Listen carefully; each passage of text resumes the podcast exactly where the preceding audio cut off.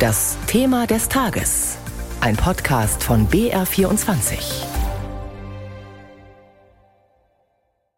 Der Krieg Russlands gegen die Ukraine ist heute auch das bestimmende Thema beim Weltwirtschaftsforum in Davos. Die Energiekrise, die hohe Inflation, steigende Lebensmittelpreise. Die Weltwirtschaft, sagt Bundeswirtschaftsminister Habeck, befinde sich wegen des Ukraine-Krieges in einer schwierigen Phase.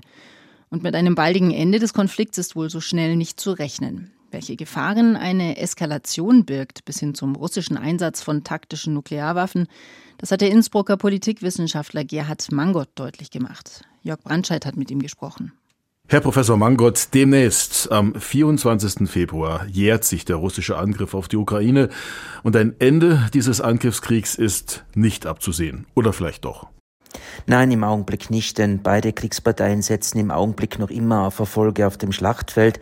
Sie halten beide das für möglich, die Ukraine eine Zurückeroberung von russisch besetztem Gebiet, die russische Seite zumindest das Halten der derzeit besetzten Gebiete, wenn nicht doch noch eine Ausdehnung auf die ganze Provinz Donetsk. Das heißt, beide Seiten glauben an den militärischen Erfolg, beide Seiten sind längst nicht erschöpft in ihrer Kriegsführung. Insofern wird dieser Krieg noch weitergehen, zumal auch Verhandlungen überhaupt nicht auf der Tagesordnung stehen.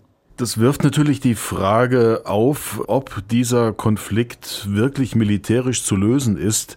Kann die Ukraine diesen Konflikt äh, gegen ein Russland gewinnen, das ja in den vergangenen Jahren massiv aufgerüstet hat? Nun, die ukrainische Führung hat ein maximales Kriegsziel, nämlich die Vertreibung aller russischen Soldaten vom gesamten Territorium der Ukraine, also auch von der Krim. Äh, mit westlicher militärischer Hilfe könnte die Ukraine in diese Richtung große Fortschritte machen, etwa mit Kampfpanzern, mit Kampfflugzeugen oder weitreichender Artillerie. Das Risiko ist nur, wenn diese Waffen geliefert werden, dass der Konflikt militärisch eskalieren könnte. Und zwar entweder horizontal, sprich es werden zusätzliche Länder in den Krieg hineingezogen, oder vertikal. Das heißt, die russische Seite könnte versucht sein, bei einem bevorstehenden Verlust der Krim auf taktische Nuklearwaffen zurückzugreifen. Das heißt, die Politik muss jetzt abwägen, setzt sie auf einen vollständigen militärischen Sieg der Ukraine und liefert dafür die notwendigen Waffen oder fürchtet sie das Eskalationsrisiko und bleibt zurückhaltend? Und da gibt es dann sozusagen keinen Mittelweg? Nun, im Augenblick wird eine Art Mittelweg versucht, der es äh, in einer Frühjahrsoffensive der Ukraine möglich machen könnte, Teile des, des besetzten Gebietes wieder zurückzuerobern. Aber um auch die Krim zurückzuerobern, was etwa die Balten, die Polen, die Rumänen und die Briten unterstützen, andere westliche Regierungen weniger, werden zusätzliche Waffen erforderlich. Aber da eben ist eine Art Spaltung des Westens da zwischen denen, die maximalistische Kriegsziele unterstützen und solchen, die eher moderate Kriegsziele unterstützen unterstützen und da ist sich der Westen im Augenblick noch nicht einig eigentlich doch kaum vorstellbar, äh, dass Putin sich da sozusagen geschlagen geben könnte, wenn auch noch die Krim einbezogen wird, oder? Ja, denn eine derart katastrophale militärische Niederlage würde mit dem Sturz von Wladimir Putin einhergehen. Nicht mit einem Sturz durch eine Massenrevolte von unten, aber ein Sturz durch eine Ballastrevolte von Personen, die sich in seiner Nähe befinden und großen Einfluss auch auf seine Politik haben. Deswegen ist eben das Risiko groß, dass Putin, wissend, dass er ansonsten sein Amt verliert, äh, den Einsatz taktischer Nuklearwaffen als letztes Mittel einsetzen wird, um eine ukrainische Offensive gegen die Krim zu stoppen. Je schwieriger die Kriegslage für Russland wird, desto wahrscheinlicher wird ein solches Szenario, wenn man auch sagen muss, wahrscheinlich ist es deswegen noch nicht. Das heißt, Sie würden der Politik empfehlen, diese Gefahr einer Eskalation im Auge zu behalten. Ich denke, das ist dringend notwendig. Es ist eben nicht davon auszugehen, dass Russland besiegt werden kann, ohne dass es nicht zum Äußersten greift. Und ich denke, das muss man im Auge behalten. Aber was zumindest jetzt mit Waffenlieferungen versucht werden soll, ist, die Ukraine militärisch so vorwärts kommen zu lassen, dass sich ihre Verhandlungsposition deutlich verbessert. Das sind ja bei den Kampfpanzern, Sie haben sie auch schon angesprochen, äh, derzeit in Deutschland die Debatte. Der Bundeskanzler bleibt zögerlich. Der Hersteller Rheinmetall macht deutlich, dass äh, er den Kampfpanzer, wenn er denn genehmigt wird, äh, erst Anfang nächsten Jahres liefern könnte. Derweil liefern die Franzosen und auch die Briten wollen liefern. Wie wichtig sind diese Kampfpanzer? Die deutschen Leopard-Panzer, aber auch die Leopard-Panzer von zwölf anderen europäischen Staaten wären für eine Offensive Offensive der Ukraine unabdingbar.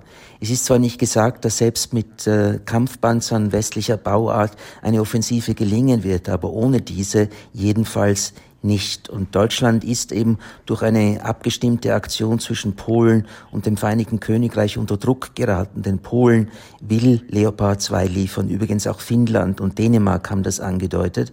Aber sie brauchen dazu eine Ausfuhrgenehmigung Deutschlands. Und es wird für die deutsche Regierung hier, insbesondere für Kanzler Scholz, immer schwerer zu argumentieren, warum Deutschland nicht zumindest diesen Ländern erlaubt, ihre Leopard 2 Panzer an die Ukraine zu liefern. Professor Mangold, lassen Sie uns zum Abschluss in die Zukunft schauen. Es gibt Experten, die sagen, dass Russland jetzt sozusagen mit aller Gewalt die Initiative in diesem Krieg wiedererlangen will. Es ist von einer strategischen Aktion, die da möglicherweise bevorsteht, die Rede. Was erwarten Sie?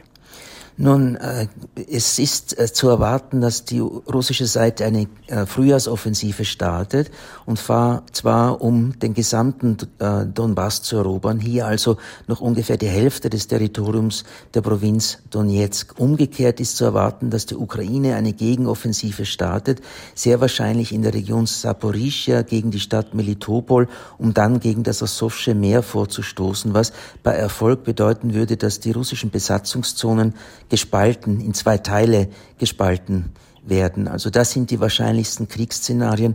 Aber dieser Krieg wird zweifellos weitergehen, denn beide Seiten sagen zwar, sie sind zu Verhandlungen bereit, aber sie stellen dafür jeweils Bedingungen, die äh, für die andere Seite nicht akzeptabel sind. Also alle setzen auf Krieg. Und was würden Sie dem Westen, insbesondere Europa, mit Blick auf die eigene Sicherheit empfehlen? Nun, äh, die Europäische Union und die NATO müssen deutlich das machen, was sie eigentlich immer schon vorgeben, tun zu wollen, nämlich ihre Rüstung deutlich verstärken, tatsächlich die Verteidigungsausgaben und hier vor allem die Ausgaben für Forschung und Entwicklung und Beschaffung deutlich zu erhöhen, denn es braucht eine Wehrfähigkeit der europäischen NATO-Staaten, denn es ist nicht sicher, ob die derzeitige wieder verstärkte transatlantische Bindung zwischen Europa und den USA mittelfristig aufrecht bleibt, es könnte Trump oder ein Trumpist die Wahlen 2024 gewinnen in den USA und dann wäre die Gefahr für Europa wieder groß, äh, viel stärker alleine dazustehen. Und dazu braucht man dann auch Kräfte, die man mobilisieren kann sagt der Innsbrucker Politikwissenschaftler Gerhard Mangott. Er warnt vor einer Eskalation, plädiert aber auch dafür, die Ukraine mit weiteren Waffen zu unterstützen.